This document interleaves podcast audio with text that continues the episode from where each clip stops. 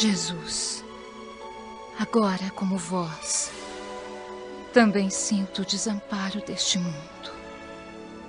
Mas minha fé é tão forte quanto os ensinos do vosso Evangelho.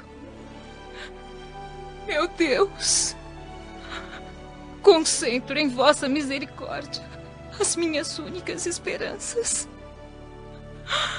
A vós entrego agora o meu penoso destino.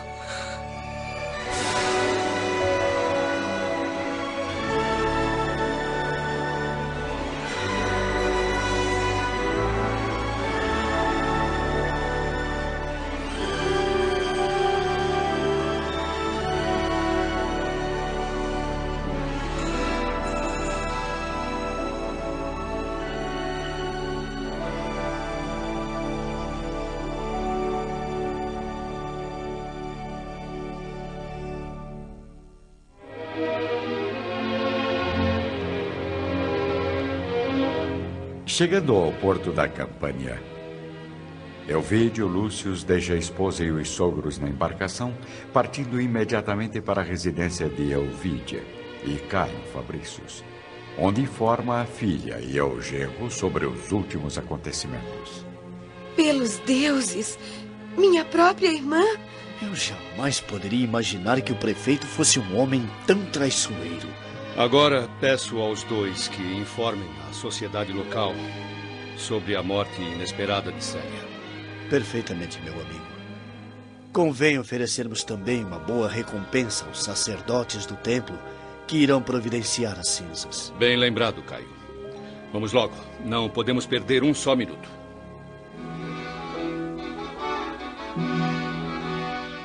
No dia seguinte, de volta a Roma, Elvídio Lúcius organiza um funeral extremamente simples, embora seguindo as tradições da época e da família. Porém, enquanto as supostas cinzas de Célia começam a baixar para o sarcófago. Por que vovó não compareceu à cerimônia, minha mãe? Sua avó é uma mulher muito forte, mas muito sensível. Está sofrendo demais. Muito mesmo com o desgosto que invadiu a nossa família. Aconselhei a ela que permanecesse em casa repousando, pois a sua saúde piorou bastante nos últimos dias. De repente, a Atéria se aproxima de Alba Lucínia, com uma expressão aflita e amargurada. Minha senhora, uma serva amiga acaba de chegar de vossa residência. O que houve, Atéria? Sinto muito. Não! Não, pelos deuses, não! Não é verdade! Diga que não é verdade! Infelizmente, a senhora Júlia faleceu.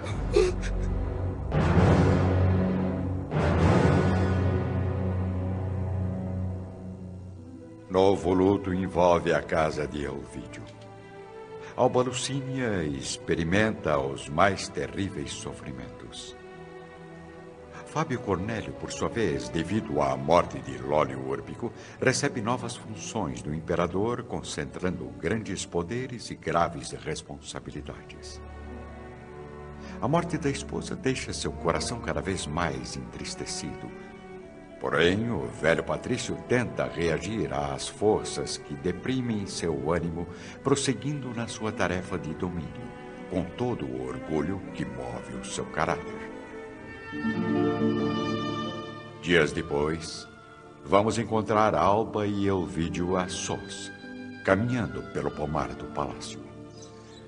Estamos tão sozinhos agora, minha esposa. Gostaria tanto de retornar à tranquilidade da Palestina.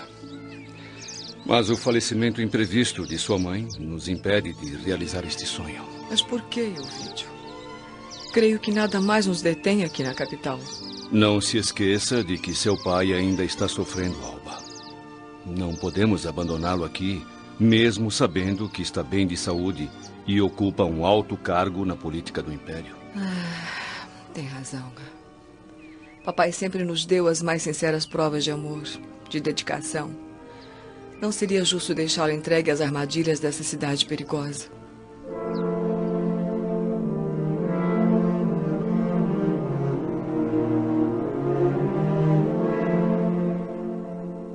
Enquanto isso, na residência do prefeito falecido, encontramos Cláudia Sabina no ambiente das termas suntuosas, embriagada pelo vinho, torturada pela solidão. Pelos deuses, por que meus planos não tiveram êxito? Por quê? Exterminei meu marido, meu prestígio, meus sonhos. Mas eu não desisto. Preciso ouvir a Téria. Tenho que descobrir os detalhes dessa história. Essa história tão mal contada pela família Lúcius.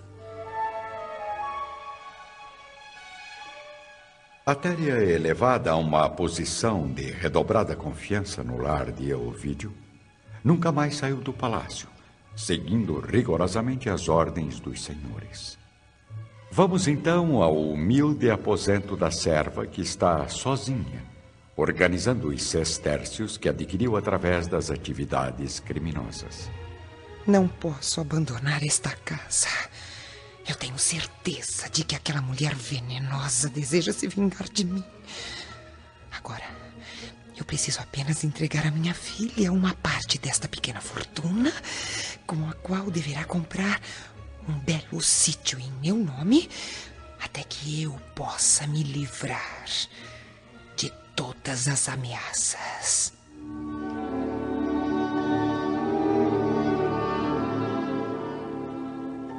Retomando o caminho de Célia, a jovem romana deixa a Ponte Fabrícios, seguindo rumo à ilha do Tibre, onde se concentra a multidão dos miseráveis.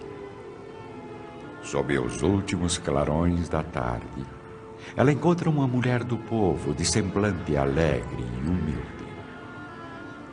Sentando-se por alguns instantes, a fim de alimentar o recém-nascido, Célia sente que o olhar daquela desconhecida se concentra no pobre menino.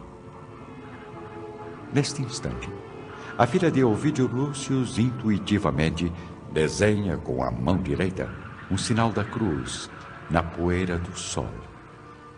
Enquanto a mulher do povo se aproxima bondosamente. É cristã? Sim. Está desamparada? Sim, minha senhora. Estou só no mundo com este filhinho. Então venha comigo. É possível que eu possa ajudá-la.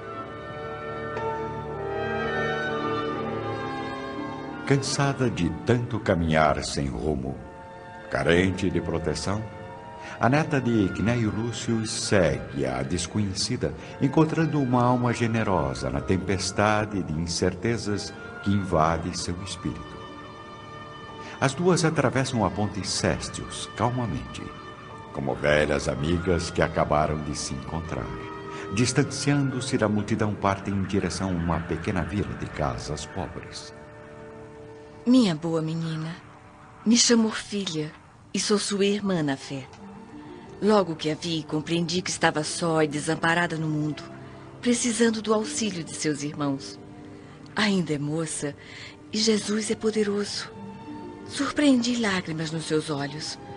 Mas não deve chorar quando tantos irmãos têm sofrido terríveis sacrifícios nesses tempos amargos que atravessamos. Que o Messias a abençoe por suas palavras sinceras e bondosas. Estou comovida e não sei como agradecer. Sou lavadeira, mas tenho a felicidade de possuir um marido piedoso cristão. Horácio não se cansa de me proporcionar no trabalho e no aconchego do lar os mais sagrados testemunhos de nossa fé. Irá conhecê-la e ficará feliz quando souber que podemos ser úteis de algum modo. Tenho também um filho chamado Júnior, que representa nossa esperança para o futuro. Mas e você, minha irmã? O que aconteceu para estar tão triste e amargurada? Tão jovem e com um filhinho nos braços, tão formosa e tão desventurada. Fiquei viúva e abandonada. Mas espero alcançar em Jesus o necessário a mim e a meu filho.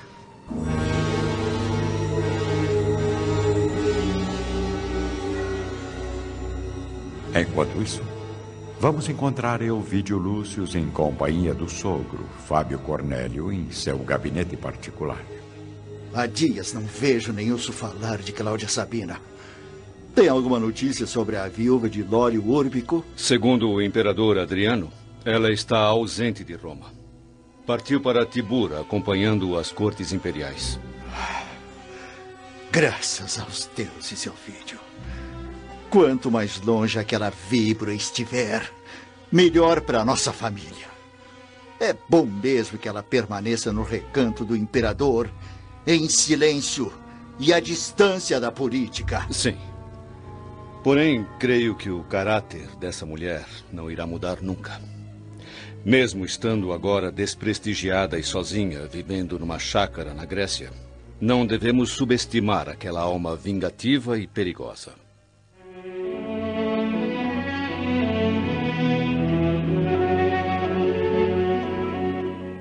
Ao mesmo tempo, Célia e a nova amiga Orfília chegam a uma pequena e humilde choupana. Na pobre sala são recebidas por dois homens que têm os rostos mal iluminados pela claridade de uma tocha. Este é meu marido, Horácio. E este é o orgulho do lar, meu filho Júnior. Pai e filho se levantam para receber a visitante. Célia nota que Horácio tem realmente um aspecto amigo e bondoso, observando, porém, que o jovem filho possui um olhar leviano e cínico. Sabe, mãe, o grande acontecimento que abalou toda a cidade? O que aconteceu, Júnior? A primeira notícia que abalou hoje as proximidades do fórum, pela manhã, foi a da morte do prefeito Lólio Úrbico, que se suicidou escandalosamente, obrigando o governo a prestar numerosas homenagens. É estranho. Muitas vezes vi em público esse homem generoso, de porte orgulhoso e nobre. Ainda ontem o vi nas festas do imperador seu rosto transbordava alegria e, no entanto. Ora, nós atravessamos uma fase dolorosa, de terríveis surpresas para todas as classes sociais. Quem poderá garantir com certeza que o prefeito se suicidou realmente? No mês passado, a cidade assistiu a dois acontecimentos como esse. E, no entanto, soubemos que os dois romanos suicidas foram assassinados cruelmente pelos próprios servos. Mas o dia teve outros acontecimentos importantes. Me disseram no fórum que alguns cristãos foram presos quando faziam outra reunião secreta no Esquilino. Soube também que o censor Fábio Cornélio e a família partiram para Capua, a fim de resgatarem as cinzas de uma filha do tribuno Elvídio Lúcius, falecida recentemente.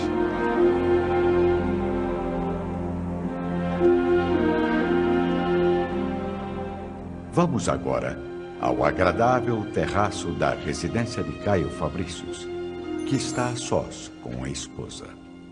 Ah, sinto tanta pena de minha irmã. Tenho pena de seus pais, de seu avô, que estão passando por tanto sofrimento. Mas Célia não é a única culpada, Caio. O verdadeiro causador desse pesadelo é Lólio Úrbico que, graças aos deuses, já não está mais entre nós. Tenho minhas dúvidas, Elvídia. Na verdade, sua irmã provocou o próprio martírio, desde que se envolveu com as calúnias do cristianismo.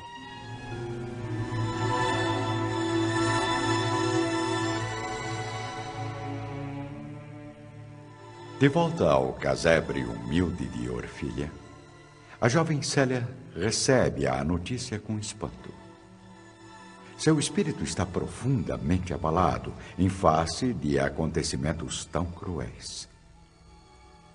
No fundo, deseja retornar para casa e repousar o corpo cansado, receber a dedicação dos servos amigos e prestativos, além do carinho insubstituível da mãe. No entanto, seu coração afirma intimamente que seus olhos nunca mais voltarão a contemplar o lar paterno, a não ser quando abandonar o cárcere deste mundo. Me diga, minha filha, é mesmo viúva? Mas que tragédia! Assim tão nova! Venha comigo, vamos entrar. Tenho um pequeno aposento onde poderá repousar com tranquilidade. Além disso, precisamos alimentar o pequenino. Venha. Como se chama, minha irmã? Ficou viúva há muito tempo? Não possui amigos? Meu nome é. Marta. Enviuvei há quatro meses e estou inteiramente desamparada com este filhinho de poucos dias. Tenho experimentado todos os sofrimentos de uma filha da plebe, mas tenho guardado a fé em Jesus como único refúgio. Ainda agora, a sua caridade fraterna, senhora Orfilha, me recolhendo a esta casa, foi para mim o testemunho vivo da proteção do Mestre Divino. E quais os seus projetos, minha filha? Tenho necessidade de sair de Roma assim que for possível. Infelizmente, ainda não tenho os recursos necessários. Mas espero que Jesus me ajude. Tenho alguns parentes nos arredores de Nápoles e na Campânia. Quero recorrer a todos eles, afinal, não poderia viver aqui sem conseguir sustentar a mim e a meu pobre filhinho. Isso é justo. Eu e Horácio poderemos ajudá-la nas primeiras providências. Aliás, o Júnior terá de viajar ainda este mês, como empregado do fórum, levando documentos de pouca importância até Gaeta. Munida dos pequenos recursos que poderemos arranjar, estará habilitada a embarcar numa diligência para se reunir aos seus parentes. Agora precisamos alimentar esta pobre criança. Não chore, meu menino. Logo ficará forte e saudável.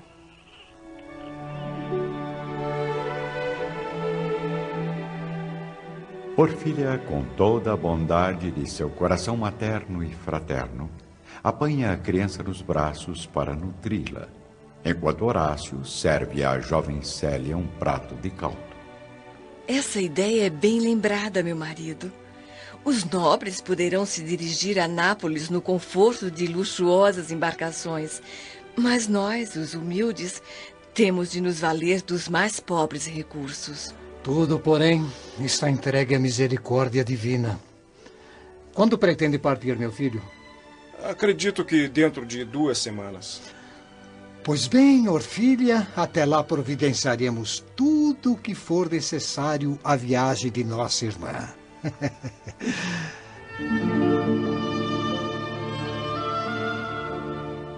Durante duas semanas, valendo-se da proteção de Orfília e seu marido, a jovem cristã organiza lentamente sua vida. Prestes a partir, porém, sozinha, com o pequeno enjeitado num aposento simples, mas muito limpo, Célia tem o peito sufocado por uma tempestade de dúvidas. Oh, meu Deus! Para onde vou? Não conheço Nápoles senão através das descrições de meu avô. Provavelmente nem chegarei à campanha onde mora minha irmã, que certamente não irá me perdoar. Oh, mas eu tenho fé. Sei que no instante oportuno, Jesus há de abençoar os meus passos guiando minha vida a um destino certo.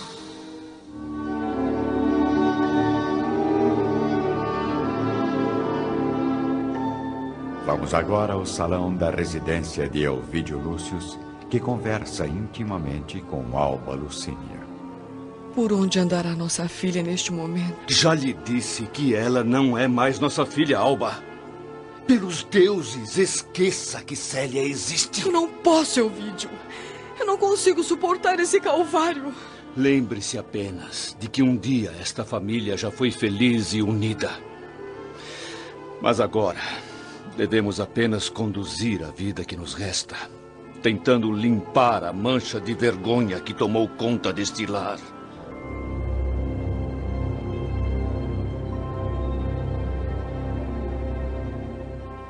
Receosa de complicações, Célia permanece durante todos os dias no quarteirão humilde da plebe, até que numa bela manhã. Muito obrigada por tudo, meus amigos. Espero revê-los algum dia. Que Deus a abençoe, irmã. E que Jesus Cristo ilumine o seu caminho. Ah, não se esqueça das roupas e dos alimentos, minha filha. Ah, que o Senhor esteja ao seu lado passo a passo, a cada nova manhã, a cada novo desafio de sua jornada neste mundo. Até breve, meus pais. Vamos logo, minha amiga. O sol já está nascendo.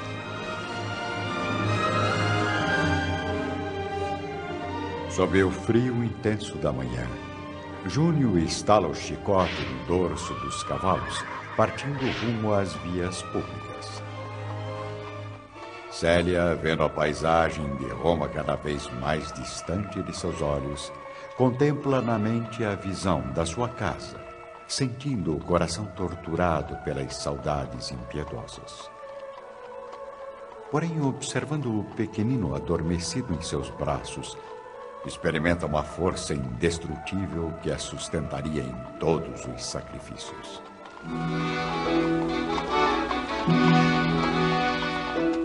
Os primeiros raios de sol começam a invadir o céu azul quando a carruagem humilde atravessa a porta celimontana. Estamos agora na Via Ápia, querida amiga. Veja, ali está o admirável aqueduto de Cláudio. Célia, no entanto, mesmo com a beleza natural da região, tem o espírito mergulhado em preces carinhosas e profundas meditações. Algumas horas depois, Júnior interrompe a viagem, dirigindo à jovem romana um olhar venenoso e insinuativo. Você e a criança devem estar com fome. Vamos parar por aqui e fazer uma ligeira refeição antes de partirmos para os Montes do Lácio. Me desculpe, mas creio que não será necessário. Eu e meu filho estamos bem alimentados. Mas eu não estou. E como você depende de mim, deverá seguir a partir de agora todas as minhas ordens. Célia fica sem ação, surpresa com as palavras do jovem filho de Orfília.